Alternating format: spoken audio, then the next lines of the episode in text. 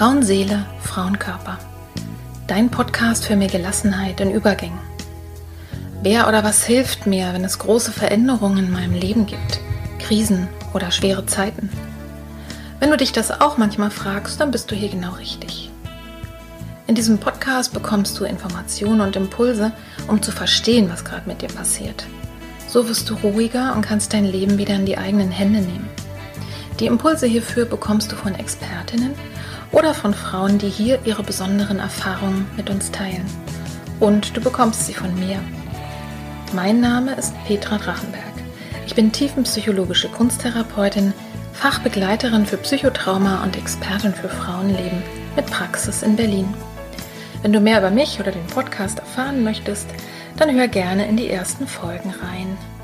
Und jetzt wünsche ich dir von Herzen viel Freude mit einer neuen Folge von Frauenseele, Frauenkörper.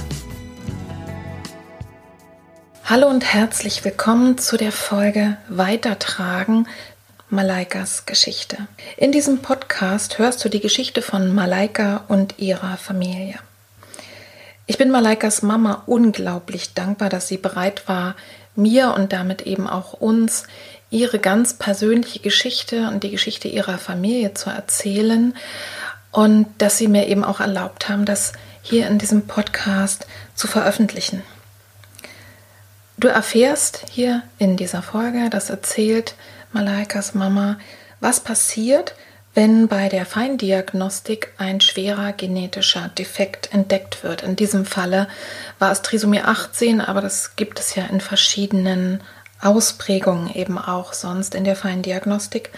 Also was passiert, wie geht es den Eltern, wenn ein schwerer genetischer Defekt diagnostiziert wird, in diesem Falle mit eigentlich 0% Überlebenschance über die ersten Tage hinaus. Und was passiert aber vor allem, wenn die Eltern sich anders entscheiden als mehr als 90 Prozent aller anderen, nämlich gegen einen Schwangerschaftsabbruch? Und durch diese ganze Geschichte der Diagnostik, der Entscheidungen, der Schwangerschaft mit diesem Wissen, dass mein Kind nicht alt werden wird, nicht wahrscheinlich nicht mal Tage zu leben hat, bis hin zu dem Moment der Geburt und auch eben des Sterbens. Diese Geschichte erfährst du in dieser Folge. In diesen Tagen wird unglaublich viel auch gestritten nochmal über den Bluttest, der ermöglicht, dass man sehr, sehr zeitig Trisomie 21 erkennen kann. Und mir ist es sehr, sehr wichtig, auch im Voraus noch einmal zu sagen, dass indem wir hier diese Geschichte hören von Malaika und ihrer Familie und dieser Entscheidung nicht abzubrechen, das ist keine Handlungsempfehlung, sondern was ich damit möchte, ist einfach dieses Thema auch mal ähm, aus dem Untergrund zu holen. Und ich möchte informieren, dass es viele verschiedene Möglichkeiten gibt. Mir geht es immer darum, in Therapie und Beratung, dass Menschen Handlungsmöglichkeiten überhaupt erstmal erfahren, dass es das gibt. Denn äh, bisher ist es in dieser Hinsicht noch sehr, sehr dünn, möchte ich mal sagen. Und ähm, es gibt einen Verein, der heißt Weitertragen e.V. Ihr werdet die äh, Infos in den Shownotes finden, die jetzt sich tatsächlich auf dieser Ebene engagieren und Eltern beraten und ganz sozusagen in der Tiefe dabei unterstützen, noch einmal genau nachzudenken. Also es ist keine Handlungsempfehlung, sondern es ist eine Möglichkeit von vielen Möglichkeiten, sich so zu entscheiden.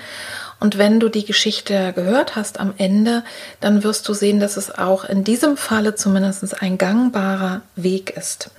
Und natürlich entscheidet jeder und jede für sich selber, fürs Kind, unter den Umständen. Jede Geschichte ist individuell. Also, das war mir nochmal wichtig. Und als zweites möchte ich noch vorausschicken, bevor wir jetzt gleich starten mit dem Anfang, es ist eine Geschichte, die wir hören von viel, viel Liebe. Es ist eine Geschichte von Schmerz, von Trauer, aber eben auch von freudigen Momenten. Es gibt keine Horror-Details, also da musst du keine Angst davor haben. Und dennoch ist es ein, ein schweres Thema und solltest du schwanger sein oder dir ein Kind wünschen, dann überlegst dir gut, ob du vielleicht die Folge später hörst oder überspringst. mm, dass es einfach in dir keine, ja, so seelischen, äh, ja, Sorgen auslöst, also dass du dich mit dem Hören nicht belastest. Also überleg es dir mal sehr gut oder auch wenn du sonst ein sehr, sehr sensibler Mensch bist, ob diese Folge für dich geeignet ist. Ansonsten denke ich, ist sie wirklich geeignet für Menschen, die vielleicht sogar in dieser Situation sind oder Paare, die schwanger werden wollen und überlegen, mache ich eine Pränataldiagnostik oder nicht, aber natürlich auch für Fachpublikum in der Beratung, aber auch medizinisches Personal, denn wir erfahren hier auch, ähm, wie gut es dann unter der Geburt und wie respektvoll und liebevoll gelaufen ist und auch davon die Geburt und die Begleitung der Schwangerschaft war in Berlin in der Charité, dass es zum Beispiel so etwas gibt wie ähm, palliative Neonatanologie, das heißt die Betreuung von sterbenden oder schwerstkranken, sehr, sehr kleinen Kindern, Frühchen äh, und um die Geburt herum. Und dass es zum Beispiel auch eine Möglichkeit gibt der Elternberatung. Und das gibt es mit Sicherheit auch in, äh, in anderen großen Städten, wo die äh, Kliniken einfach darauf ausgerichtet sind, da wirklich Eltern auch zu stützen und zu stärken. Und auch wenn das jetzt eine Folge ist, die wirklich sehr zu Herzen geht, ich finde aber, ich habe sie gerade noch einmal angehört, denn wir haben das Interview im Frühjahr ähm, gemacht. Man hört sogar draußen die Vögel singen. ähm, also mich hat sie auch sehr positiv im Herzen berührt, aber auch wenn es eben eine traurige Geschichte ist, wünsche ich dir dennoch viel, viel Freude und hör sie mit dem Herzen an. Und ja, jetzt geht's los.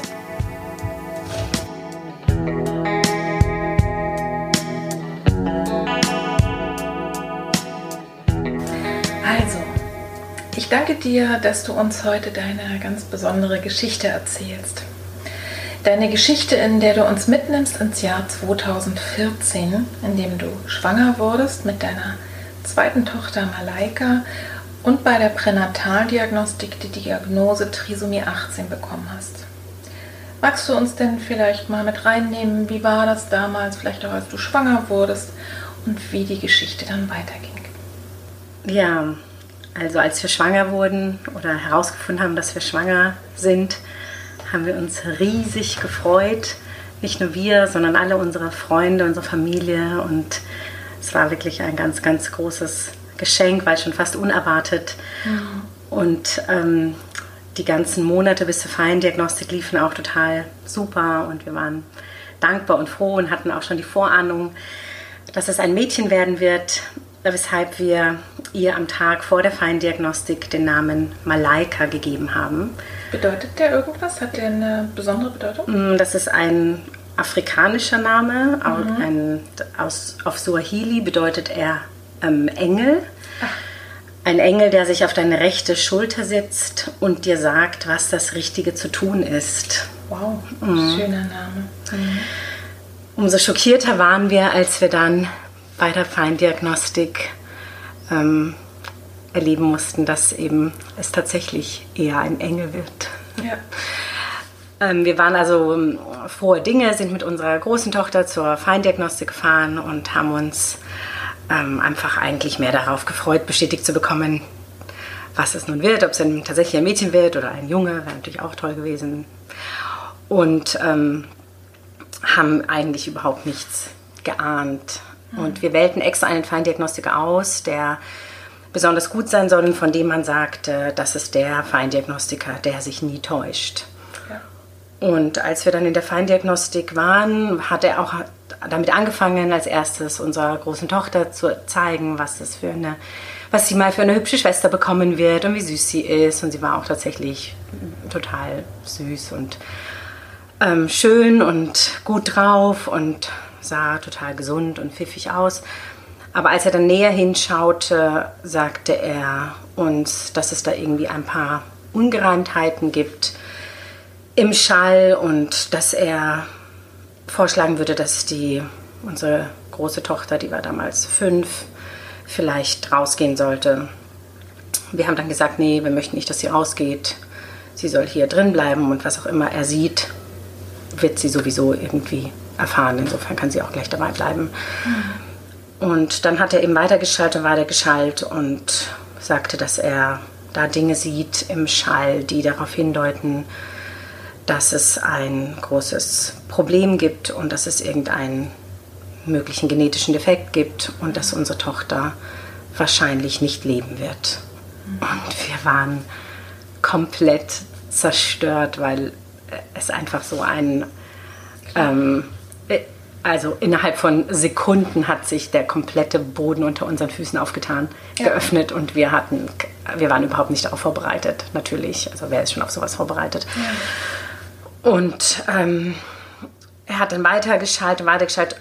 In dem Moment, wo, unsere, wo er gesagt hat, ich muss Ihnen etwas sagen und Ihre Tochter sollte rausgehen, ist unsere Tochter auf dem Arm meines Mannes sofort eingeschlafen. Also es war etwa ich glaube 17 Uhr oder so. Sie ist eingeschlafen, ist bis zum nächsten Morgen nicht mehr aufgewacht. Das ist genial, wie Kinder sich auch schützen. Also ja. wie, wie das dann ja. einfach sozusagen genau richtig war. Genau. Und er hat dann irgendwie zwei Stunden geschallt und hat irgendwie versucht, das Gegenteil zu finden. Aber je mehr er gesucht hat, desto mehr zusammenhängende Dinge hat er irgendwie gefunden, die ihm darauf hingewiesen haben. Und in meinem Kopf schwirrte immer nur, das ist der Feindiagnostiker, der sich nicht täuscht. Darüber ja. habe ich mich dann natürlich in dem Moment geärgert, weil ich nicht mehr die Hoffnung hatte, dass es vielleicht ein Fehler sein könnte. Ja. Und er hat dann sehr schnell gesagt, wir müssen, es muss eine genetische Untersuchung geben und dann ist der nächste Schritt, das Kind ähm, ja, abzutreiben. Mhm. Und wir waren also wir waren am Boden zerstört und völlig schockiert und haben aber beide sofort, also mein Mann und ich, gesagt, dass wir das auf gar keinen Fall wollen. Also egal, was es hat und egal wie die Diagnose, wir möchten auf jeden Fall, dass dieses Kind so lange lebt, wie es leben kann. Mhm. Und wir sind total dankbar, dass wir sie geschenkt bekommen haben und wir sehen uns nicht imstande zu entscheiden, wann sie gehen soll. Und ähm, er war, er konnte das nicht verstehen und war da sehr, hat viele Fragen gestellt oder hat auch ein bisschen gedrängelt, müsste man eigentlich sagen, dass er das Gefühl hat, dass das nicht, äh, nicht hilfreich ist und dass es auch nicht gut ist und dass es zu belastend ist. Aber wir haben, wir haben dann, wir waren ganz klar, dass wir auf keinen Fall eingreifen wollen in den Verlauf des Lebens. Nun war aber ja sowieso noch, musste erst noch am nächsten Tag eine genetische Untersuchung stattfinden und dann die, das Ergebnis kam dann erst ähm, zwei Tage später.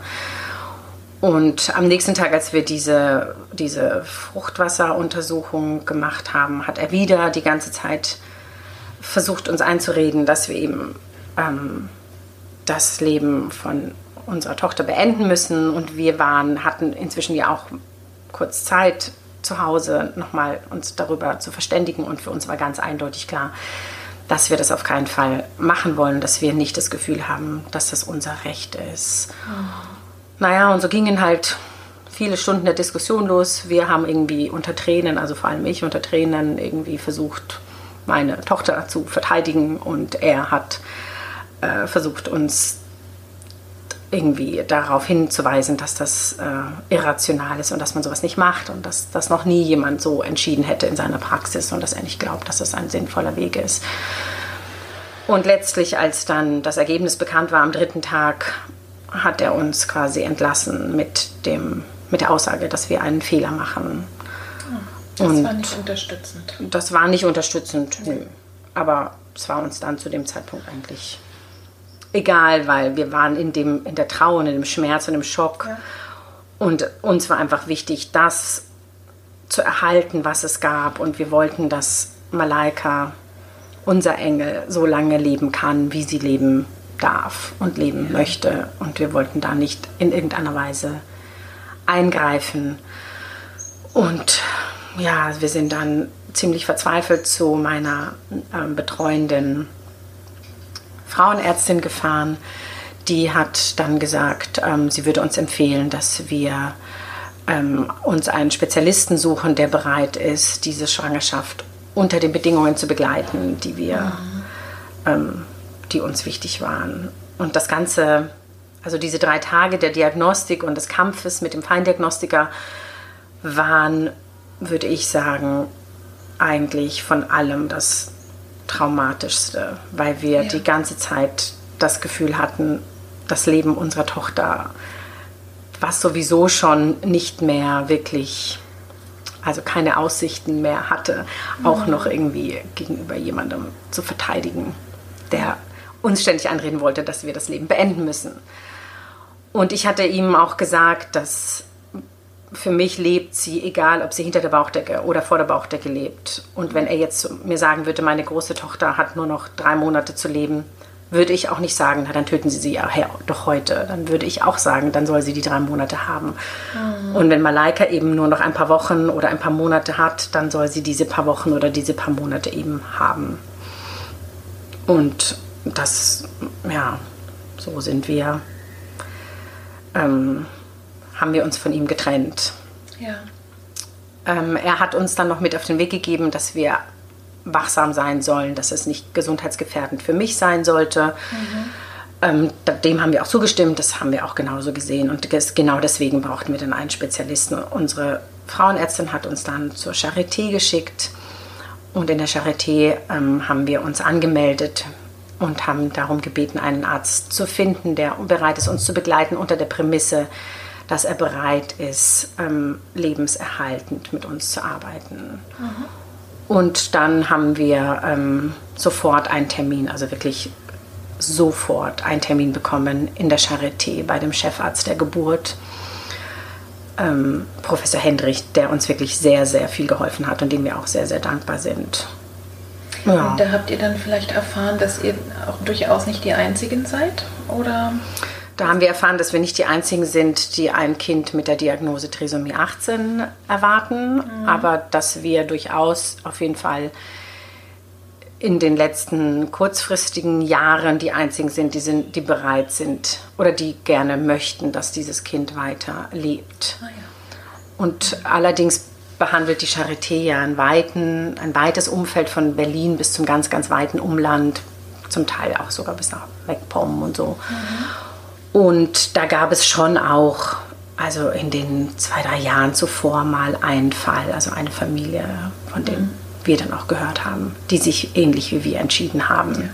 Es ist aber die Minderheit auf alle Fälle. Es ist ne? die absolute Minderheit, ja. genau. Und wenn man sich anhört, was du erzählst von dem Pränataldiagnostiker, ist es kein Wunder. Ne? Genau. Man braucht offensichtlich viel Kraft, um in dem Moment sich klar hinzustellen und zu sagen, will ich nicht. Genau. Absolut. Also er hat wirklich ganz klar abgeraten, deutlich abgeraten. Mhm. Und wir haben ganz klar uns dagegen gestellt. Ja. Also das war schon, das braucht schon auch Mut. Und wir waren zu zweit Absolut. und wir waren uns eins. Das war schon sehr, sehr wichtig. Mhm. Und wir hatten eine ganz klare Grundlage und es kam für uns einfach absolut überhaupt gar nicht in Frage. Mhm. Und die, wir haben argumentiert, indem wir gesagt haben, sie lebt. Und er hat argumentiert, indem er gesagt hat, sie ist im Moment, ist es ein Zellhaufen und das, was passieren wird, wenn sie geboren wird, ist nicht das, was man sich wünscht oder ist nicht das erstrebenswerte Leben, mhm.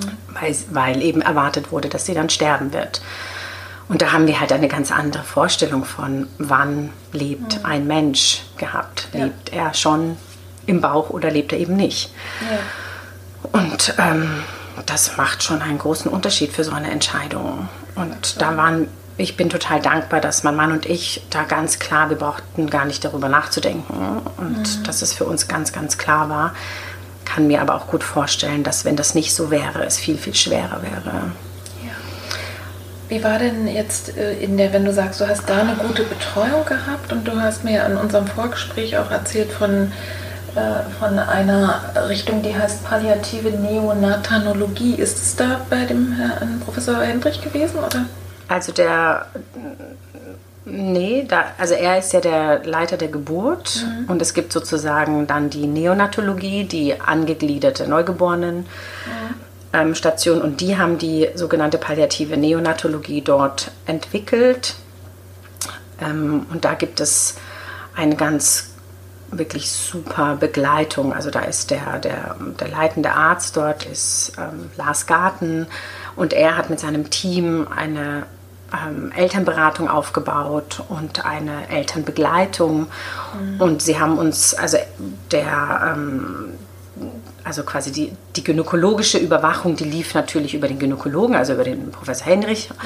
Und er hat halt regelmäßig geguckt, wie so die Entwicklung von Malaika ist und ähm, wie, also, ja, also wie auch die Entwicklung von mir ist mhm. und war da sehr, sehr also beeindruckt auch von der Art, wie sich Malaika entwickelt hat. Also, und das muss man auch dazu sagen, das fanden wir auch sehr interessant, dass er selber auch bemerkt hat, dass das, was man erwartet hätte bei der Diagnose Trisomie 18, nämlich dass sie relativ schnell abbauen wird oder auch schon im Mutterleib versterben wird, mhm. dass das überhaupt nicht eingetreten ist, sondern sie sich eigentlich re sehr regulär entwickelt hat mhm. und gut gediehen ist und man durchaus durch den Schall, und er, er war wirklich ein ausgezeichneter Schaller auch, sehen konnte, wie fröhlich sie war. Also solange sie eben verbunden mit meiner Nabelschnur war, war sie total ähm, ein zufriedenes, lebendiges, frohes Kind, soweit man das von außen beurteilen konnte. Also es ging ja sicherlich, oder ist ja auch immer die Frage oder ein Argument, ne?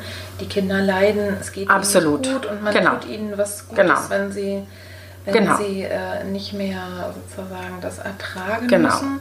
Und das war gesichert. Das war total nach gesichert. Den Bedingungen, dass ja. es dem Kind, solange es in dir war, das ist gut ja. versorgt und schmerzfrei. Also man konnte sehen, wie sie stampelt und sich freut und ganz normal getreten hat. Wir mhm. haben auch mhm. Videos gemacht von, also mhm. wie, wie das halt so ist bei Schwangeren, die sich freuen, wenn das Kind tritt und mhm. die Geschwister hängen alle drüber und äh, stoßen mit der Hand ein bisschen leicht dagegen und man nimmt so Kontakt auf. Also das war bei mhm. ihr alles ganz regulär und man konnte sehen, sie hat nicht gut schlucken können und dadurch hatte ich unheimlich viel Fruchtwasser und dieses viele Fruchtwasser hat dazu geführt, dass sie sich noch freier und fröhlicher bewegen konnte. Ich nicht mehr. Und ähm, ja, ich nicht mehr, genau. Das war dann in dem Fall zweitrangig. Aber sie war auf jeden Fall sehr, sehr gut drauf. Und der Feindiagnostiker damals, der uns ja entlassen hatte mit, dem, mit den Worten, Sie machen einen Fehler, hatte auch nicht gesagt, dass es Malaika schlecht gehen würde, sondern er hat eben die Sorge eher gehabt, dass es mir psychisch schlecht gehen wird, wenn ich jetzt monatelang mit einem sterbenden Kind im Bauch rumlaufe. Ja. Und ich hatte aber das Gefühl, dass es, ich will, ich bin bereit, das zu ertragen. Mir, ich hatte die Sorge, mir würde es schlechter gehen, wenn ich mich anders entscheiden würde. Und deswegen habe ich mich so entschieden. Ähm, genau, die palliative Neonatologie, die haben dafür gesorgt, dass wir sehr, sehr gut vorbereitet wurden. Also es gab regelmäßige Gespräche und sie haben mit uns ausgearbeitet, was in welchen Fällen, also ob sie noch während der Schwangerschaft, während der Geburt oder nach der Geburt stirbt, in welchen Fällen wir wie handeln wollen. Die hatten dort so einen Raum auch, wo man dann irgendwie noch Zeit verbringen kann mit dem verstorbenen Kind. Die haben uns viele, viele Fragen beantwortet, auch im Umgang mit Geschwisterkindern, im Umgang mit einem selbst, im Kontakt mit der Außenwelt, mit den Fragen, mit den besorgten Gesichtern. Also das war schon extrem hilfreich. Sie haben uns auch eine, wie wir fanden, eine wunderschöne Bild aufgetan, wie, also wir hatten natürlich sehr viel Angst, dass sie auch im Bauch noch sterben wird und sie haben uns dann irgendwie, die Elternberatung hat uns irgendwie aufgezeigt, dass es doch eigentlich ein wunderschöner Ort ist für ein Ungeborenes im Mutterleib bei der Mutter zu versterben, also ja. ohne Angst und ohne Qual und ohne. Kann man das auch sehen, ja. Und das war irgendwie total schön und hat uns auch irgendwie beruhigt, die Angst davor genommen und mhm. naja, und auf jeden Fall waren wir dort regelmäßig ähm, im Gespräch mit der Elternberatung und auch in der ähm, gynäkologischen Untersuchung und so. Jo, vergingen so die Monate und wir haben in der Zeit auch sehr, sehr viel mit unseren Freunden und Familienmitgliedern natürlich gesprochen, weil alle haben das natürlich mitbekommen, weil ja. ähm, alle mitbekommen haben, dass wir uns eben nicht mehr so freuen konnten, wie ja. man sich normalerweise freut. Ich hab, das wäre jetzt meine Frage, wie seid ihr damit umgegangen? Wann habt ihr es oder habt ihr es erzählt oder wem? Also also wir haben es sofort erzählt. Also am gleichen Abend hatten wir Besuch von Freunden, als wir die Diagnose bekommen haben. Ähm, denen haben wir es sofort erzählt. Also wir haben eigentlich gleich gemerkt, es gibt, es gibt keinen Ausweg, als es nicht zu erzählen. Weil ja. wir sind sehr, sehr eng vernetzt mit einem riesigen Freundeskreis ja. und einem riesigen Familienkreis. Und äh, mit jedem Tag, ich wurde ja mit jedem Tag schwangerer, also und mit jedem Tag, den ich jemandem begegnet bin, hat jeder immer gesagt, ah, wie schön und ach, was wird es denn und ta ta ta. Mhm. Und um das irgendwie zu regulieren, mussten wir es sofort anfangen zu erzählen. Mhm. Allerdings haben wir nach zwei, drei Tagen bemerkt, es war nicht, es war extrem anstrengend, weil mit jedem Mal, vor allem wenn ich es erzählt habe, wenn ich zum Beispiel beim Kindergarten war und ich habe unsere Tochter abgeholt und dann haben mich Leute angesprochen und dann habe ich es gesagt, dann ist das Gegenüber immer sofort komplett zusammengebrochen. Mhm. Und ich war eigentlich, obwohl ich selber schon mich mit Mühe und Not irgendwie getragen habe, habe ich die ganze Zeit damit mich beschäftigt, andere Leute aufzubauen. Und mhm. das war das hat dann dazu geführt, dass wir uns irgendwie, ich glaube am dritten Tag oder so entschieden haben, wir schreiben jetzt einfach eine SMS an alle Leute, die wir kennen, damit ah, sie darauf vorbereitet sind, dass sie sich in Ruhe in ihrem eigenen Wohnzimmer kurz sammeln können und ihre Tränchen vergießen können. Ja. Das und, ist aber zum Beispiel ein guter Hinweis. Ja. Ne? Denn es ist für einen selber ja jedes Mal wieder die neue Bestätigung, wobei ich glaube, das ist vielleicht sogar hilfreich, weil das immer mehr, ne, das ist, es fühlt sich ja wahrscheinlich so an, als wäre man im Albtraum gefangen.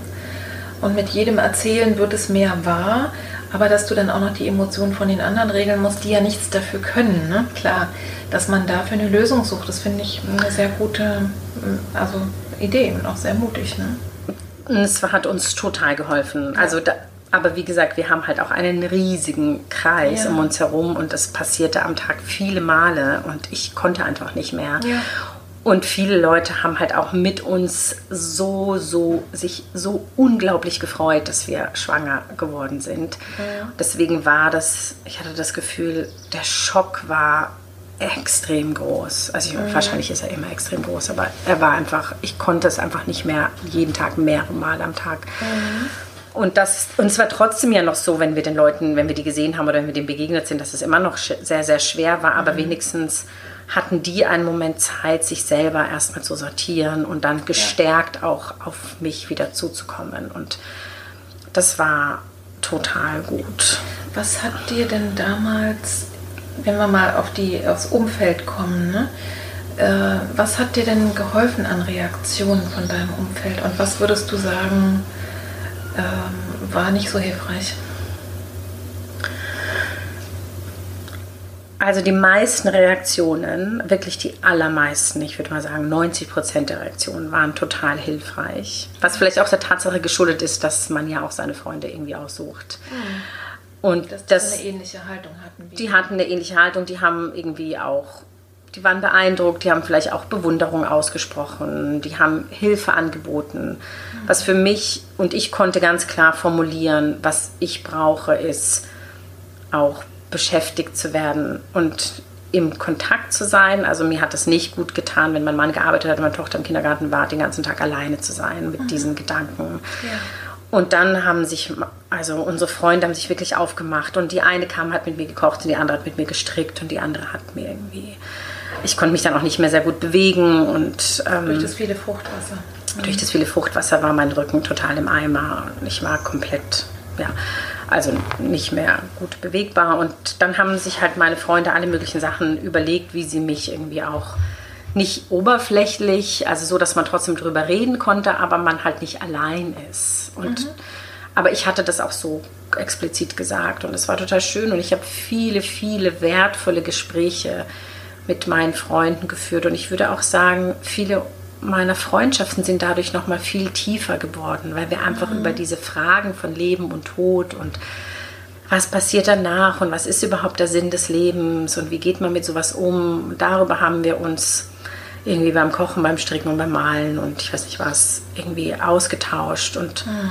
das war auch eine sehr, sehr in einer besonderen Art auch eine sehr wertvolle Zeit mhm. und was wirklich schön war, ist, dass alle unsere Freunde, inklusive der Kinder, Malaika richtig mit eingeschlossen haben. Also in diesen Monaten, die wir dann hatten, die von denen der Feindiagnostiker ja eher gesagt hat, das wird die Hölle, die ganze Zeit auf das sterbende Kind zu warten, das ist natürlich alles eine Frage der Perspektive, waren eigentlich eine wirklich schöne, in gewisser Weise auch Zeit, weil wir genau diese Monate auch genutzt haben und wussten, wir haben nur diese Monate mit ihr. Ja.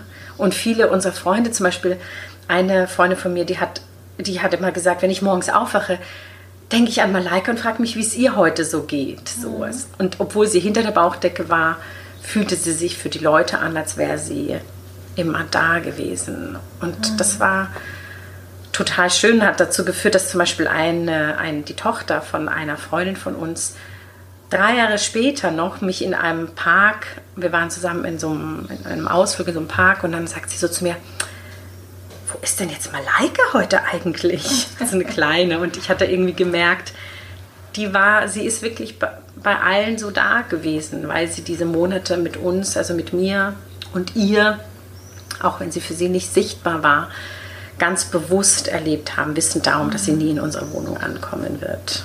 Mhm. Und das war schon ähm, eine sehr, sehr besondere Zeit. Es war auch, ich habe auch gemerkt, dass ich in jeden Schritt irgendwie reinwachsen muss. Also der erste Schritt war eben, es unserer Tochter zu sagen. Das war irgendwie die größte erste mhm. Hürde natürlich. Der zweite Schritt war es dann allen Freunden zu sagen. Und der dritte Schritt war dann eben damit langsam sich anzufreunden. Also solche Dinge wie vielleicht stirbt sie im Bauch, vielleicht stirbt sie unter der Geburt oder nach der Geburt. Was für eine Art von Geburt wird es werden? Wie wird eine Geburt, wenn man weiß, dass also ich hatte immer gedacht, man überlebt eine Geburt eigentlich nur deswegen, weil man weiß, man hat nachher dieses süße Baby in der Hand. Wie kann man denn dann so eine Geburt schaffen, wenn man eben das gar nicht vor sich hat? Und dann die Gedanken, die man sich machen muss, dann natürlich schon im Vorhinein über Friedhof und Beerdigung und dies und das.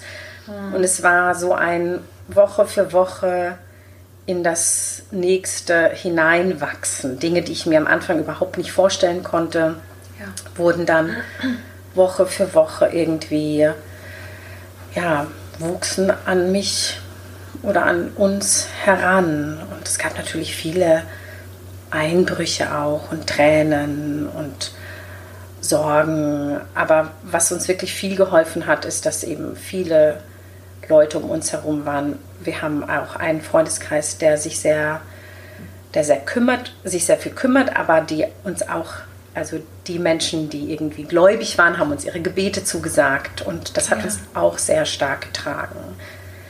Mhm. Es gab auch wenige hilfreiche Kommentare. Dazu kann ich auch ganz kurz was sagen. Ja, natürlich. Ich hätte auch nochmal nachgefragt. Genau. Aber das ist ja immer, die, ja. immer der Umgang mit Leid und Trauer, dass Leute sagen, lieber gar nichts sagen, genau. was Falsches oder so. Aber wie war das für dich? Also was nicht hilfreich war, weder davor noch danach, also weder in der Zeit wo sie in meinem Bauch noch gelebt hat, noch nachdem sie gestorben ist, war wirklich, wenn Leute es einfach ignoriert haben. Mhm. Das war irgendwie. Genau, es war, es hatte was Verletzendes. Es gab auch den einen oder anderen, von dem ich wusste, dass es wusste, der die Straßenseite gewechselt hat, wenn er mich mhm. gesehen hat oder so. Ich konnte das verstehen. Ich weiß, es ist Unsicherheit, aber es hat trotzdem irgendwie wehgetan, weil man sich dann irgendwie stigmatisiert oder ausgegrenzt fühlt für etwas, mhm. was sowieso schon schwer genug ist. Und das andere, was auch nicht hilfreich war, und das haben eigentlich mehr, das kam mehr von Leuten, die ich nicht wirklich gut kannte, also, weiß ich nicht, die Arzthelferin irgendwo in der Zahnarztpraxis oder so Leute, mit denen man so eine mittelmäßige Nähe mhm. hat, die dann halt so sagen, wie konnten sie denn da nichts tun? Oder was? Wieso haben sie es denn nicht früher geändert oder wieso haben sie es denn nicht weggemacht? Also ja. man so das Gefühl hatte, es war so wie wenn wir über einen Leberfleck gesprochen hätten, gesprochen hätten oder so. Ach, haben sie den so spät entdeckt? Oh Mann, das ist ja ärgerlich. Mhm. Da hat man dann halt auch irgendwie gemerkt, ich liebe meine Tochter in meinem Bauch und mein Gegenüber will halt eigentlich, dass das irgendwie weg ist, damit mhm. es dieses Leid jetzt gerade in diesem Moment nicht in unserem Gespräch gibt. Ja das sind halt unterschiedliche Herangehensweisen. Aber das kam wirklich nicht oft vor. Und mhm. ja. Das heißt, es sind eigentlich zwei Sachen, nämlich dieses Ignorieren, äh, Wegschauen ne? und auf der anderen Seite irgendwie es besser wissen, was man jetzt hier zu, macht, zu machen hat. Weil ich denke, es geht ja, es geht ja in beide Richtungen. Ne? Jede Entscheidung ist individuell, vorausgesetzt. Äh, gerade bei, bei diesem Thema, denke ich, ist es eben auch wichtig, eine vernünftige Beratung anzubieten, was in eurem Falle ja nicht so war. Aber gut, ihr, ihr wart ja sehr klar. Ne? Ich denke mal, den meisten Paaren geht es wahrscheinlich so, dass die erstmal völlig überfordert sind und gar nicht wissen, was man macht. Und erst recht vielleicht, wenn es das erste Kind ist und ähm, Habt ihr denn da irgendwie nochmal eine Beratung angeboten bekommen? Na gut, ihr habt sie nachher in der Elternberatung gehabt, ne? Also es ist standardmäßig so, dass der Feindiagnostiker muss äh, eine psychosoziale Beratung anbieten mhm. Und man muss irgendwie eine bestimmte Anzahl von Stunden auch verstreichen lassen, bevor man ähm, ähm, sich in der Klinik anmeldet zur Abtreibung. Ja. Also es ist der ganz normale, äh, in Anführungszeichen, der ganz normale Verlauf. Auch sonst, wenn ich für eine Abtreibung mich entscheide, muss ich mich ja beraten genau. lassen. Und dann gibt es nochmal eine Karenzzeit. Genau, und er hat uns gesagt, er, also er hatte uns damals, er war ja wie gesagt da sehr, sehr klar, also mhm. genau andersrum klar, als wir klar waren. Und hat gesagt, er macht für uns sofort den Termin aus ähm, in der Klinik und wir brauchen keine Beratung, der Fall sei eindeutig. Und wir brauchten tatsächlich auch keine Beratung, weil der Fall auch für uns eindeutig war. Und deswegen ja. haben wir diese Beratung nicht in Anspruch genommen, haben aber dann später auf Hinweis der Charité dann doch nochmal zwei, drei Beratungsstellen aufgesucht, die irgendwie auch näher an uns dran waren und haben dann aber gemerkt, dass die Beraterinnen, das sind ja meistens Frauen, eigentlich ein bisschen überfordert waren, weil sie eben so einen Fall noch nie erlebt haben. Also sie kannten eben nur den gegenteiligen Fall, wo sich eben mhm. Frauen für den Abbruch entscheiden, aber nicht Frauen, die sich fürs Weitertragen entscheiden. Die waren aber trotzdem extrem hilfreich, weil sehr, sehr empathisch, sehr liebevoll und vor allem haben sie uns viel geholfen bei so formalen Dingen, die Telefonnummern von der Friedhofsverwaltung und von irgendwelchen mhm. Bestattern und was weiß ich. Also so Sachen, die ja auch eine gewisse Hilfe sind. Aber ja. sie konnten uns jetzt keine emotionale Unterstützung geben, was auch dann nicht mehr wichtig, notwendig war, weil wir dann ja die Elternberatung in der, von der ja. palliativen Neonatologie in Anspruch genommen haben. Das wäre nämlich auch eine Frage gewesen von mir, ob du dich in der Zeit irgendwie psychologisch hast beraten oder unterstützen lassen. Aber das ist ja damit eigentlich beantwortet. Das war ne? damit eigentlich gut abgedeckt. Also die Elternberatung, wir waren da, ich weiß nicht mehr, alle drei, vier Wochen oder so, oder vielleicht auch zwei, drei Wochen, kann ich mich nicht mehr genau erinnern. Und das hatte eigentlich, da war, also da war alles da.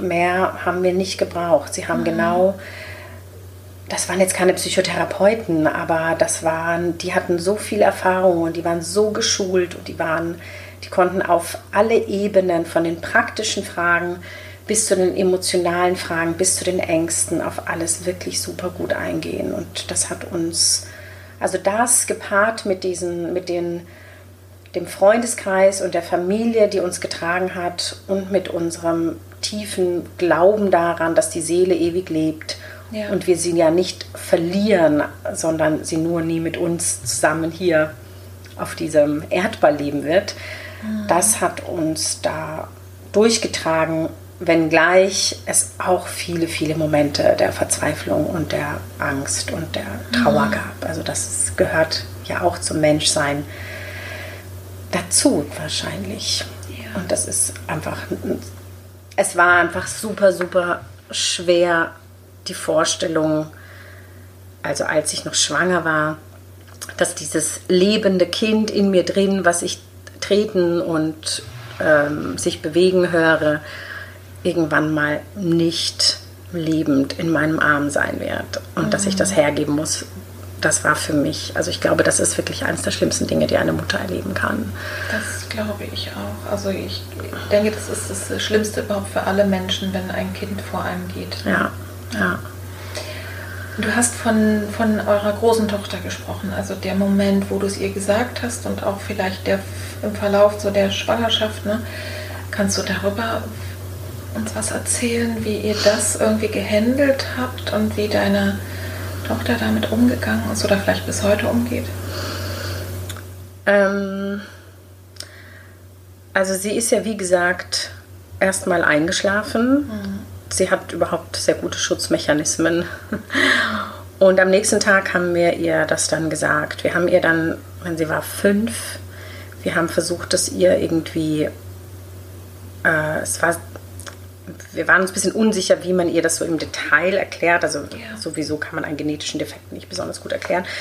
Aber wir haben ihr dann gesagt, dass, dass, dass Malaika etwas mit dem Herzen hat, was ja auch eben stimmt und dass das Herz sehr wichtig ist und dass sie deswegen nicht atmen kann und nicht ähm, leben wird können. Mhm.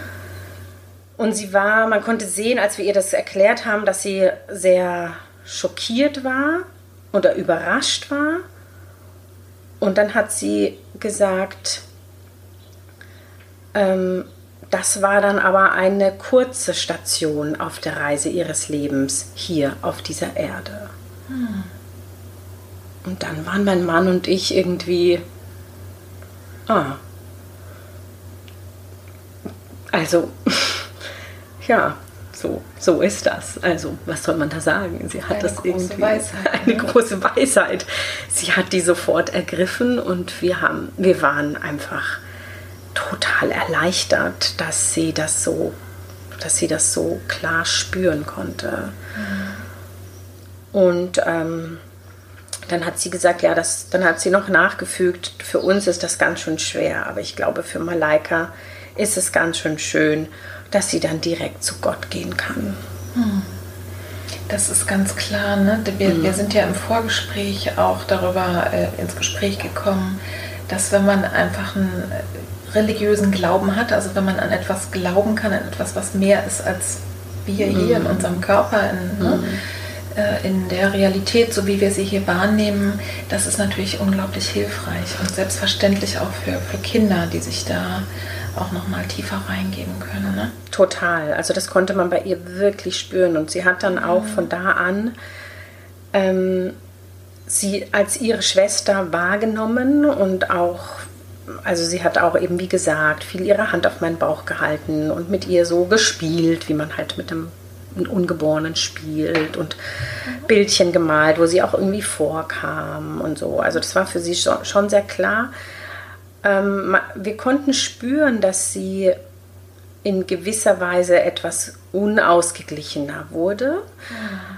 Und darüber haben wir mit der Elternberatung auch viel gesprochen. Die Elternberatung in der Charité hat uns ganz klar geraten, absolut transparent zu sein. Also alles mit ihr zu teilen, sie voll mitzunehmen, mhm. nichts vor ihr zu verheimlichen. Und dass man spüren wird, haben sie uns sozusagen vorhergesagt und genauso war es auch, dass sie an anderen Stellen im Leben und dann vielleicht emotionaler reagieren wird als sonst. Also wenn sie was, was nicht gekriegt hat oder wenn jetzt irgendwie das Eis runtergefallen ist oder so, ist sie viel stärker in Tränen ausgebrochen, als es normalerweise würde. Ja, und ähm, die haben das so bezeichnet in der Elternberatung, das ist so ein bisschen wie wenn ein Kind so von Pfütze zu Pfütze läuft. Also es läuft eine ganze Weile und dann springt es in eine Pfütze und dann wird es plötzlich ganz intensiv und dann läuft es wieder weiter. Und, und irgendwann mal haben dann mein Mann und ich immer schon, wenn dann so ein Einbruch bei ihr kam, schon, wir haben irgendwie nur Pfütze gesagt und haben schon gemerkt, das ist so und haben dann auch mit ihr darüber gesprochen, weil wir es auch bei uns selber bemerkt haben. Auch ich wurde viel, viel sensibler und emotionaler an Stellen, die gar nichts mit dem Thema zu tun hatten. Und darüber haben wir uns auch mit ihr ausgetauscht, dass wir manchmal weinen, obwohl es gar, nicht, gar nichts wirklich zu weinen gäbe in diesem Thema, aber dass es eigentlich um Malaika geht und dass wir um ihren Verlust auch weinen.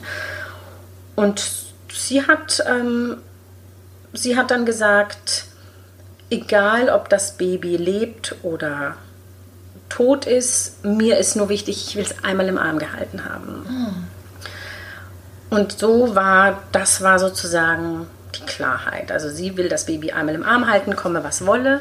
Und sie hatte noch eine andere Forderung, nämlich sie möchte das echte, frische, ähm, also nicht nur, Entschuldigung, nicht nur echte und frische Rosenblüten in das Grab geworfen werden, sondern Blumen aus Stoff, damit die ewig halten.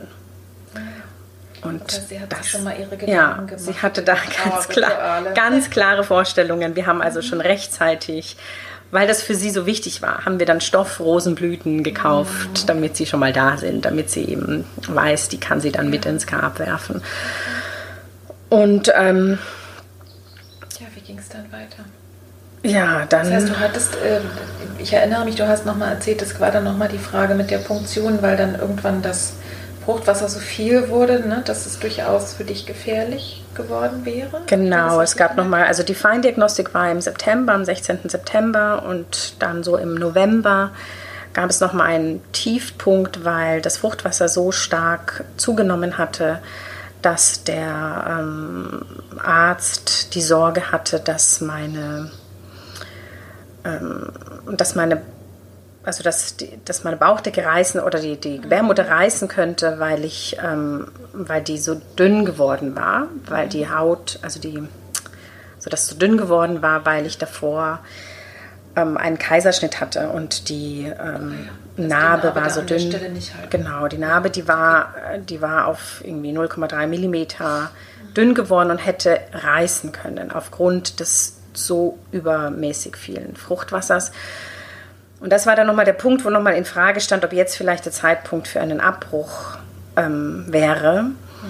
Und wir haben aber gesagt, dass wir nicht irgendwie können, nicht wollen und nicht können. Und irgendwie war sie ja schon für uns ein lebendes Kind. Also sie, mhm. es war nicht mehr, es war nicht mehr denkbar. Und wir kamen aber in ein Riesendilemma, weil eben die Gefahr für mich plötzlich bestand.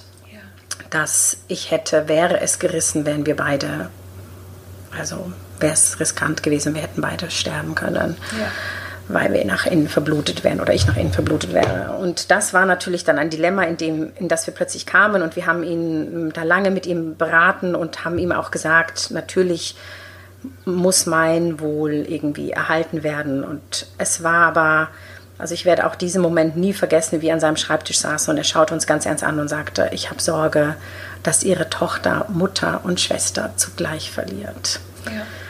Und das war dann für mich echt hart. Ich war total hin und her gerissen zwischen unserer großen Tochter, die nicht Mutter und Tochter, Schwester verlieren darf, zwischen Malaika, die ich nicht töten wollte, und irgendwie unserem und diesem ganzen, naja, ja. also war ein Riesendilemma und wir haben dann mit ihm lange beraten und er hat gesagt, er kann es verantworten, dass wir probieren, das Fruchtwasser abzulassen. Mhm. Und das ist, glaube ich, auch ein übliches Verfahren. Ist ein übliches Verfahren. Ist, ne? ist Richtig. Risiko ist aber ein Risiko für das Kind eben. Ja. Und das haben wir dann gesagt, das sind wir bereit, das nehmen wir in Kauf. Also er lässt das Fruchtwasser ab. Er hat antizipiert, dass sie das nicht überleben wird, weil er dachte, sie ist ja eher schwach. Ähm, und dann, dann wäre es aber halt so gewesen. Wir hatten ja gar keine andere Wahl letztlich. Und ähm, das er hat dann. Das ist aber auch nochmal ein wichtiger Punkt, jetzt auch nochmal ne, für die Zuhörerinnen. Ähm, dass ich sozusagen an jeder Stelle auch äh, eines solchen Verlaufs auch wieder neue Entscheidungen treffe. Ja, ich muss abwägen. Verantwortliche ja. Entscheidungen ja. treffen. Ne? Ja. Also das eine ist, sich ja sozusagen eine klare Haltung zu haben und das nächste ist, mit den nächsten Informationen umzugehen. Ja. Ähm, ja, so ist es. Man muss wirklich abwägen und dann muss man dazu auch sagen, auch unsere Familie oder unsere Eltern waren natürlich auch immer in ganz großer Sorge, auch um mich. Ja, also weil das eine, wir waren vor allem in Sorge irgendwie um Malaika, weil man blendet irgendwie die Sorge um sich ein bisschen aus. Aber Mütter, ja gerne. Mütter sehr gerne. Aber später, dazu kann ich auch später gerne nochmal was sagen, haben wir auch bemerkt, in welcher Sorge eigentlich unser Umfeld auch um mich war. Ja. Ich habe das in dem Moment, glaube ich, nicht ganz so realistisch eingeschätzt, aber ich habe mich auch, ich habe auch ganz klar zu dem, zu, zu dem Professor gesagt, also ich, ich ich vertraue Ihnen da. Also mein, mein Leben in Ihrer Hand. Also wenn Sie sagen, das ist wirklich gefährlich, dann, dann müssen wir neu abwägen. Aber wir haben es dann mit, der, mit dem Ablassen des Fruchtwassers versucht. Das war sehr schwer für mich oder für uns als Familie, weil wir erwartet haben, dass es dann, dass Malaika das nicht schaffen wird, ja. sich mit dem neuen ähm, Raum dann zurechtzufinden. Und äh, wir haben dann am Abend, das Fruchtwasser wurde abgelassen an der Charité. Ich, wir haben dort übernachtet. Am nächsten Morgen, ich habe super geschlafen, um einiges erleichtert. Am nächsten Morgen kam der Arzt und hat, ähm, also es war wirklich beeindruckend, auch wie er sich gekümmert hat. Ich meine, dafür, dass er dort der Chef der Geburt ist, kam er sofort am nächsten Mal und hat gesagt, er hat sich so viele Sorgen gemacht, was ist los, wie geht's uns?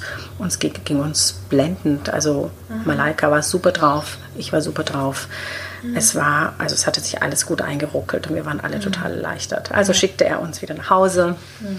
und es begann nochmal eine weitere Runde des Wartens. Ich war auch noch nicht bereit, weil ich hatte nämlich begonnen, eine Decke für sie zu stricken mhm. aus Wolle, die mir eine alte Freundin geschickt hat. Und ähm, ich habe dann für sie aus ganz, ganz dünner Seidenwolle eine riesige Decke stricken wollen. Und die Decke war aber noch nicht fertig. Ja, und klar, deswegen konnte sie, konnte sie jetzt werden. auch noch nicht geboren werden, ja. weil sie sollte ja in diese Decke gewickelt werden. Also ich strickte die Decke fertig über die nächsten Wochen. Und die Dinge entwickeln sich. Und dann am 31. Dezember morgens ähm, brach, also platzte die Fruchtwasserblase und mhm. dann begann ein, würde ich mal sagen, relativ regulärer Geburtsverlauf. Wir fuhren in die Klinik. Mhm. Es war eine Steißgeburt. Das war schon vorhersehbar, weil mein Fruchtwasser war wieder so angeschwollen, dass man nicht, äh, sie nicht mehr drehen konnte. Mhm. Gut, das war dann halt irgendwie, das ist natürlich noch mal deutlich schmerzhafter als eine natürliche, also normale Kopfgeburt. Das war aber kein äh, Kaiserschnitt. Nein, nein, genau. Also das hatte Professor Hendrich auch von vornherein gesagt, dass er einem Kaiserschnitt nicht zustimmt, weil ähm, die Gefahr eines Kaiserschnitts aus seiner Perspektive zu hoch ist und sich nicht rechtfertigt, es sei denn, mhm. es gibt irgendeine Komplikation. Ich hätte erst gedacht, Kaiserschnitt ist ganz gut, da geht man irgendwie Augen zu und durch. Mhm. Aber ich habe mich dann auch da überreden lassen und dachte, okay, wenn er das so meint, dann mache ich das jetzt so. Ich meine, man muss ja irgendwie, wenn man mal einem Arzt vertraut, muss man da auch irgendwie mitgehen. Also man kann ja nicht ja. sich ständig querstellen. Und er hat halt gesagt, der Kaiserschnitt ist zu riskant für mich und er würde das nicht ähm, für gut heißen. Es war letztlich ganz schön, weil unsere ältere Tochter, die sagt jetzt immer, Malaika und ich haben zwei Türchen. Eine, ich kam aus dem Bauch und sie kam halt normal, vaginal. Das ist vielleicht auch interessant, äh, sozusagen für sie selber, so psychologisch gesehen, dass es vielleicht auch eine, eine gute Art ist, so irgendwie so eine Art von Trennung mhm, zu genau, haben. Genau, ne? ja. Also zu sagen, da ist der eine Weg und da ist der andere. Genau, ja. ja ich hatte auch immer das Gefühl, dass es für sie total gut war. Also, dass sie dann dadurch auch nicht automatisch in ihre Fußstapfen gehen muss. Ja, genau. Weil ja so Verlustängste sie dann schon auch plötzlich getragen haben. Also, wenn du als Kind plötzlich merkst, oh, es sterben nicht nur alte Leute, sondern es sterben mhm. plötzlich auch Kinder. Das ja. war für sie irgendwie so eine ganz neue Dimension, weil sonst hat man ja immer nur die Opas ja. und Omas irgendwie gehört, ja. die sterben, aber nicht die süßen rosaroten Babys. Ja. Was hat dich denn irgendwie durch diese Geburt dann getragen? Also wenn du sagst, es war nicht ganz ohne, ne? Also so ein, klar, so eine Geburt ist ja sowieso schon anstrengend. Und dann mit dem Wissen, dass es hier für euch äh, alle und ne, fürs Kind gefährlich wird, das Leben. Gab es da irgendwas, was dir da besonders bei geholfen hat? Klar, das Vertrauen zu dem Arzt, ich glaube, das ist sogar nicht zu unterschätzen. Das Vertrauen zu dem Arzt war wirklich immens groß. Allerdings war er an dem Tag nicht da, weil ja. es ja Silvester war. Ja, stimmt. Es war ein ganz anderer Oberarzt da und eine Hebamme. Ähm, die hatten in unserer Akte natürlich das alles schon gewusst. Also es war mhm. ganz klar aus unserer Akte, was hier passieren wird. Die sind mit uns unheimlich liebevoll umgegangen. Ja. Und ich war ich glaube, ich war dankbar, dass es jetzt endlich soweit ist. Also dass mhm. bevor diese Gefahr mit dem, weil das ja wieder am Kommen war, die Geschichte mit dem Fruchtwasser und ja. dieses Ganze, bevor wir uns nochmal entscheiden müssen, Abbruch oder nicht Abbruch, dass mhm. jetzt endlich die Geburt ansteht. Ich war in gewisser Weise auch dankbar, dass sie noch lebte, also dass ich sie lebend gebären konnte. Also innerhalb der Rahmenbedingungen gab es viele Dinge, für die ich dann irgendwie mhm. dankbar war. Das ist wahrscheinlich schwer sich vorzustellen, aber man kann ja, man hat ja nur immer einen gewissen Rahmen. Ja.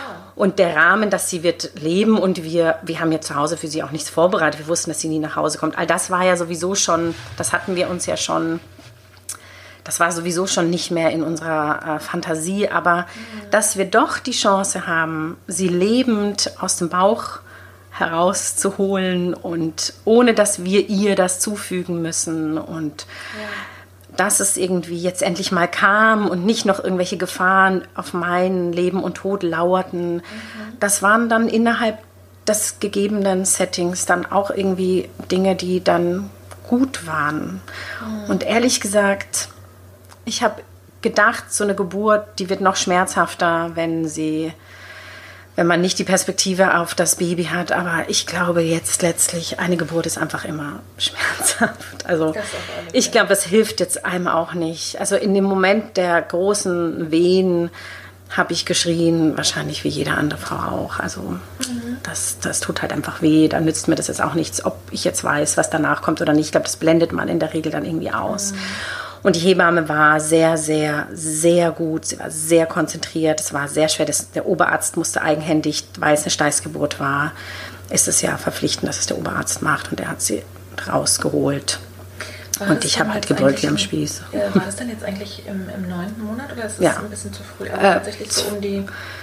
Ich glaube, ja, ein paar, Also, ein paar äh, nee, im, im regulären Geburtstermin war es, waren, glaube ich, zwei oder drei Wochen zu früh. ja. Das Kind war wahrscheinlich ein bisschen kleiner als sonst, oder? Sie Also war entsprechend ihre, also ich, ich das habe ich jetzt Ja. Nicht genau auch im nicht Kopf, so aber nee, sie war, also sie war halt durch die zwei, drei Wochen, die sie früher kam, aber sie war entsprechend dem, was sie hätte sein müssen, entsprechend Mhm. ihrer Zeit. Denn so eine Steißgeburt, das können ja gar nicht mehr so viele Ärzte. Das ist ja relativ häufig Mhm. Ja. heutzutage auch ein Grund, äh, einfach schon mal präventiven Kaiserschnitt Genau. zu machen. Und insofern, ich finde das toll, dass die da wirklich auch Unterstützung Ja. äh, gegeben haben. Und dafür gesorgt haben, dass dein Körper nicht noch mehr Ja. Belastung da tragen muss. Mhm. Ja. Genau, also als wir ins Krankenhaus fuhren, um irgendwie, weiß jetzt nicht mehr, 5 Uhr morgens oder so, haben wir unserer Familie und uns allen schon Bescheid gegeben. Und ähm, die, die, die Geburtshelfer haben auch der Neonatologie, als wir ankamen, schon direkt Bescheid gegeben, dass sie darauf eingestellt waren, dass sie jetzt kommen, weil ja nun das griff, was wir ja sehr gut in der Elternberatung mit der Neonatologie vorbereitet hatten, nämlich dass es eben unterschiedliche potenzielle Wege jetzt gegeben hätte. Also der eine Weg wäre, sie stirbt unter der Geburt, der andere, sie stirbt direkt nach der Geburt und man kann überhaupt nichts mehr machen. Und der dritte Weg wäre festzustellen und zu entscheiden, ob man sie irgendwie verkabelt oder nicht oder irgendwelche Unterstützung gibt oder nicht, ob sie leidet oder nicht und so weiter und so fort. Und vor diesem dritten Weg hatte ich oder hatten wir beide ehrlich gesagt total Angst, weil diese ganzen Entscheidungen, nach all den Entscheidungen, die wir schon treffen mussten, ähm, aber dafür war, stand die Neonatologie dann bereit und wir hatten das vorher mit denen alles abgesprochen, weil man uns vorgewarnt hat, dass man dann in so einem Moment eben nicht so klar vielleicht ist. Und wir hatten eben im Vorhinein gesagt, wenn sie leidet, wenn man merkt, sie quält sich in irgendeiner Form, darf sie Medikamente bekommen. Sie soll auf jeden Fall nicht leiden müssen. Und wir hatten von vornherein festgelegt, dass wenn man das Gefühl hat, sie kann irgendwie ähm, noch leben durch irgendeine medizinische Unterstützung, dann soll sie die bekommen. Aber wenn man das Gefühl hat, es ist komplett aussichtslos und man verlängert ihr Leben nur irgendwie um Minuten unnötig, zerrt man sie irgendwo in irgendeine Intensivstation, dann macht es auch gar keinen Sinn. Und wir haben das da irgendwie Vertrauen auch in die Neonatologie gesetzt und das musste man da wirklich sehr stark machen. Aber ich hatte immer Angst davor, dass diese Entscheidung getroffen werden muss. Und nun war es aber dann so, dass sie, also sie wurde über die dann rausgeholt und mein Mann saß mir zu Füßen und ich konnte schon an seinem Gesicht sehen, dass sie nicht in einem sehr guten Zustand war. Also als er sie sah, und er hat dafür ein gutes Auge, als er sie sah, kullerten ihm schon die Tränen und ich konnte sehen, da gibt es nichts mehr zu entscheiden. Also sie lebte, aber es war nicht, dass da war keine Entscheidung mehr nötig. Und die Neonatologin stand direkt daneben, hat sofort gesagt, das Baby soll sofort auf die Brust der Mutter. Und sie haben sie direkt mir ohne irgendwelche Überlegungen, nur also es war, also ich verstehe nicht sehr viel von Medizin, aber es war eindeutig, man hat sie mir direkt auf die Brust gelegt und sie haben sie abgehört und man konnte sehen oder hören, also die konnten hören, dass ihr Herzchen geschlagen hat, aber es gab keinen Atem. Und so lag sie und sie war, es war deutlich, sie war schon dabei, sich zu verabschieden und hat, mhm. würde ich sagen, einfach noch mal kurz vorbeigeschaut. Ja. Und sie lag sozusagen auf meiner Brust und die, der Kreissaal war in Stille. Es war wirklich in, in Achtung und in Stille. Der Oberarzt saß weiter vor mir, weil ich war, man musste noch, hätte noch ein bisschen nähen müssen und so. Der hat aber alles, der hat alles ausgesetzt. Die Neonatologen standen, die Hebamme stand, niemand hat sich bewegt. Malaika war auf meinem Arm, mein Mann saß neben mir und wir haben einfach, wir haben für sie ein bisschen gesungen, wir haben ein bisschen gebetet, haben sie uns angeschaut und es war so ein Moment, der war irgendwie frei von Raum und Zeit.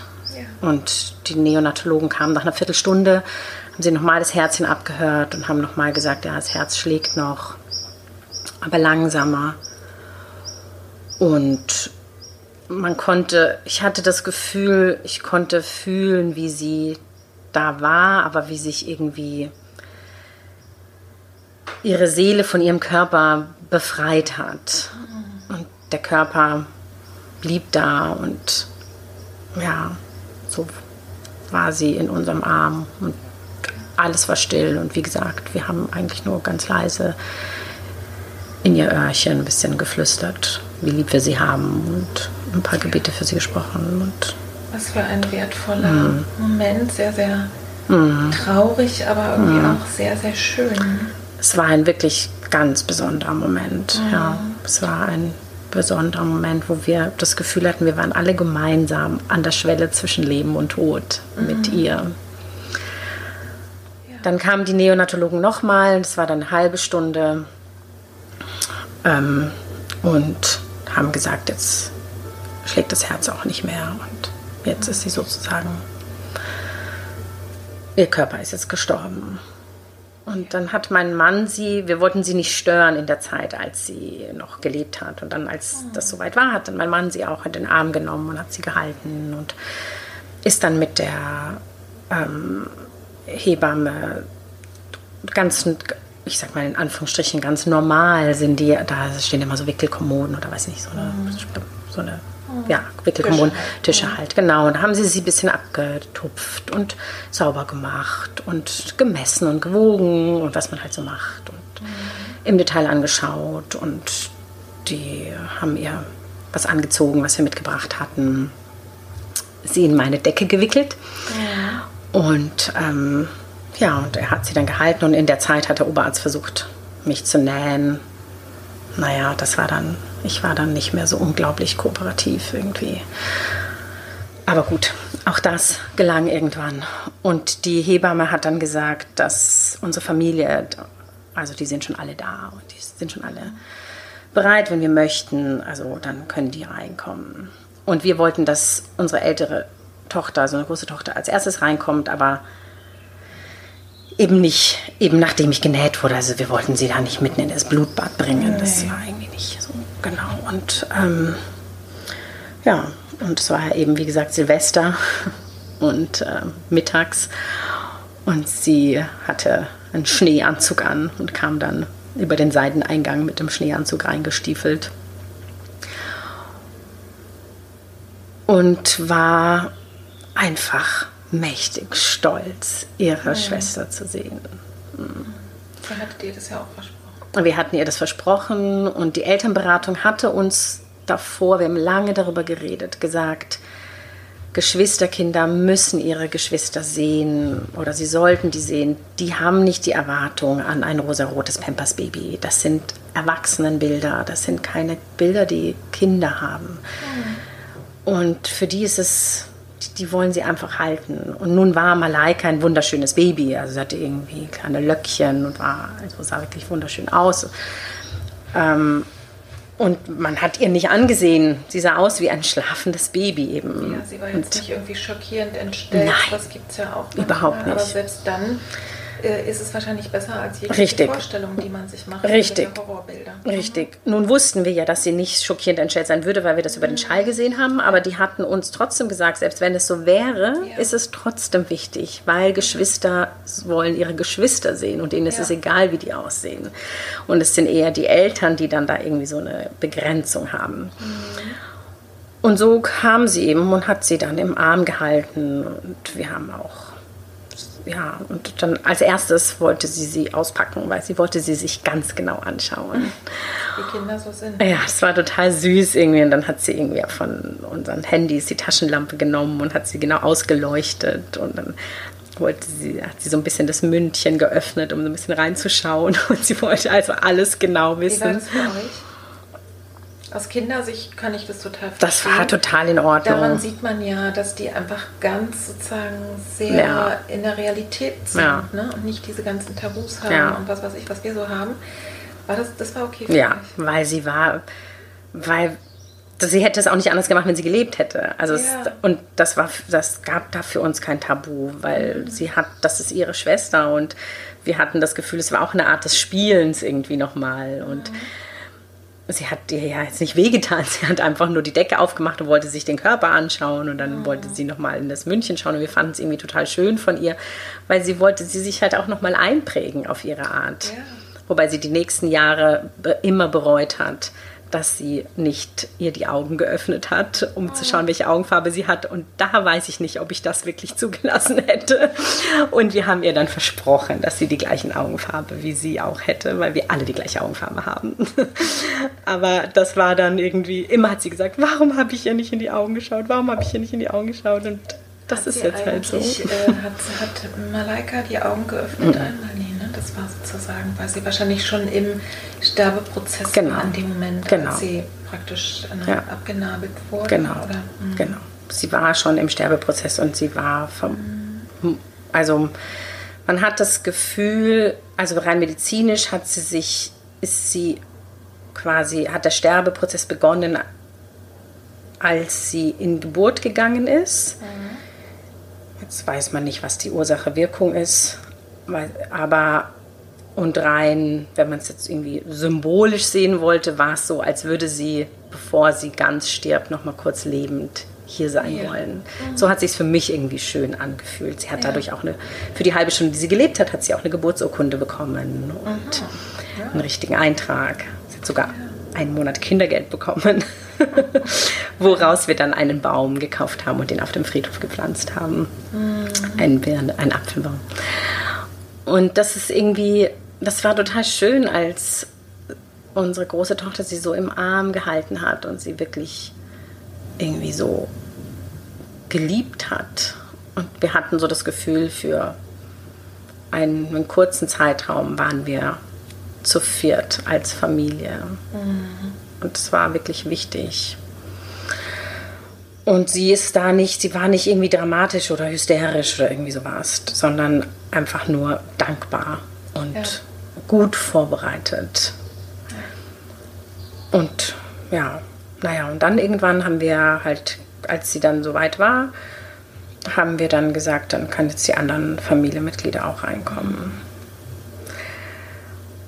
Und dann ist mir auch später, viel später ist mir eingefallen, dass mein Vater gesagt hat, weil wir vorher über das Thema mit den Gefahren und so gesprochen haben. Mein Vater kam rein, schaute mich an und dazu muss man sagen, mein Vater ist auch ein gläubiger Mensch, obwohl er ein Naturwissenschaftler ist, und sagte, Gott sei gedankt, dass er mir nicht mein Enkelkind und meine Tochter genommen hat. Da hast du diese Sorge nochmal so. Und da habe ich das dann nochmal richtig gespürt, dass, dass das schon viel mehr in der Luft bei allen war irgendwie, als ich das so nachvollzogen habe. Es haben auch später haben mich Freunde auch angerufen und waren irgendwie so, oh, danke, dass du noch lebst. Und ich war irgendwie so, hä, um mein Leben ging es doch hier überhaupt gar nicht die ganze Zeit. Und die so, doch, es ging uns auch um dein Leben. Und das war irgendwie, ja, so verschieben sich wahrscheinlich auch ein bisschen die Schwerpunkte.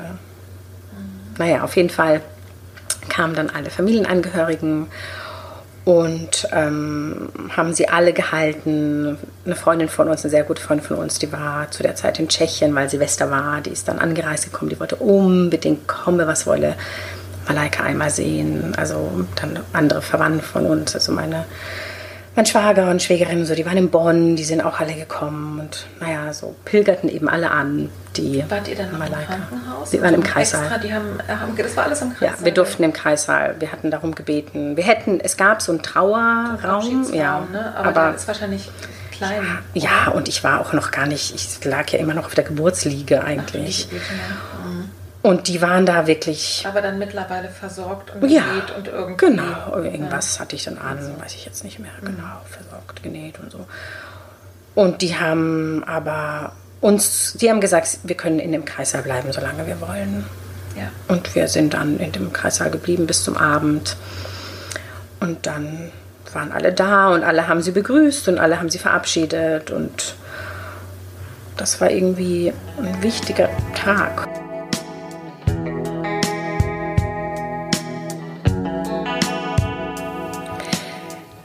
Ich hoffe sehr, dass du in dieser ganz persönlichen Geschichte auch so ein Stück Ermutigung mitnehmen konntest und auch so ein Stück Hoffnung mitgespürt hast. Also ich war tief beeindruckt davon beim, beim Hören, als wir die Folge aufgenommen haben und aber dann jetzt auch noch mal im Nachhinein auch wie genau Malaikas Mutter all diese Dinge erzählt hat und wie wir wirklich erfahren haben vom Umfeld, was ja mit betroffen ist, die Eltern der Mutter, die Schwester von Malaika, der Ehemann, das Umfeld, die Freunde und auch so ganz, ganz praktische Dinge.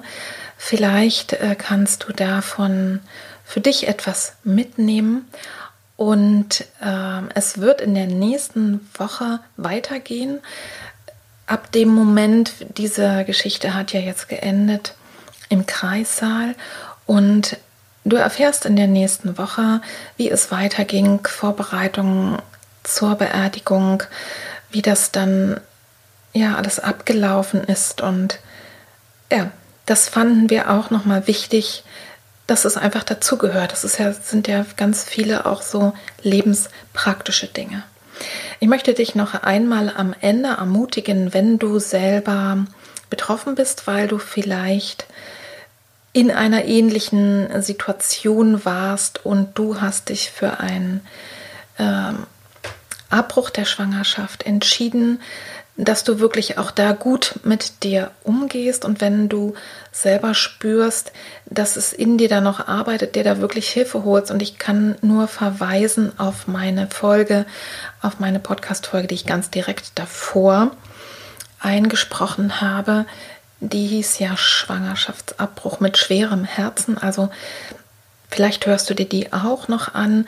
Und ansonsten die Folge weiter zu empfehlen, äh, den ganzen Podcast weiter zu empfehlen an Menschen, wo du selber weißt und spürst, das ist ein wichtiges Thema. Das wäre gut, wenn sich das weiter verbreitet. Also dazu herzliche Einladung. Ihr dürft auch gerne Kommentare schreiben, Fragen stellen. Vielleicht gibt es ja auch noch Dinge, die vertieft oder klargestellt werden möchten oder müssen. Und ich empfehle euch noch einmal diesen besonderen Verein Weitertragen e.V. Ihr findet die äh, Infos in den Show Notes, wie er da hinkommt. Man kann den natürlich auch unterstützen, wenn man äh, nicht betroffen ist und einfach sagt, aber ich finde die Sache gut und äh, würde da gerne ähm, Geld für spenden, wie auch immer. Und was ich euch auch noch empfehlen kann für alle, die sich mit dem Thema auseinandersetzen möchten, was mich sehr, sehr berührt hat, der Film ist schon ein, einige Tage älter, den kann man als DVD aber auch äh, noch kaufen. Der heißt Mein kleines Kind. In diesem Film erzählt äh, und dokumentiert eine Soziologin, Dokumentarfilmerin und Hebamme ihre eigene Geschichte, die ich weiß gar nicht, ob es die gleiche Diagnose ist, ich glaube aber ja.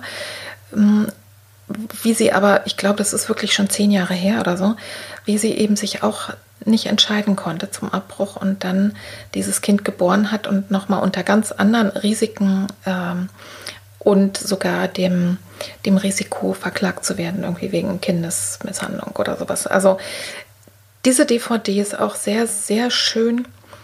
Also schön immer im Verhältnis, aber ich kann sie wirklich empfehlen, wenn du dich mit dem Thema tiefer befassen möchtest und auseinandersetzen möchtest. Ja, und jetzt wünsche ich dir äh, erstmal gute Integration von diesem Thema, von dem Gehörten. Ich bedanke mich nochmal bei Malaikas Mama, bei Malaikas Familie und du hörst nächste Woche, wie es weitergeht. Ich wünsche dir eine gute Zeit. Pass gut auf dich auf, pass gut auf euch auf und bis dann.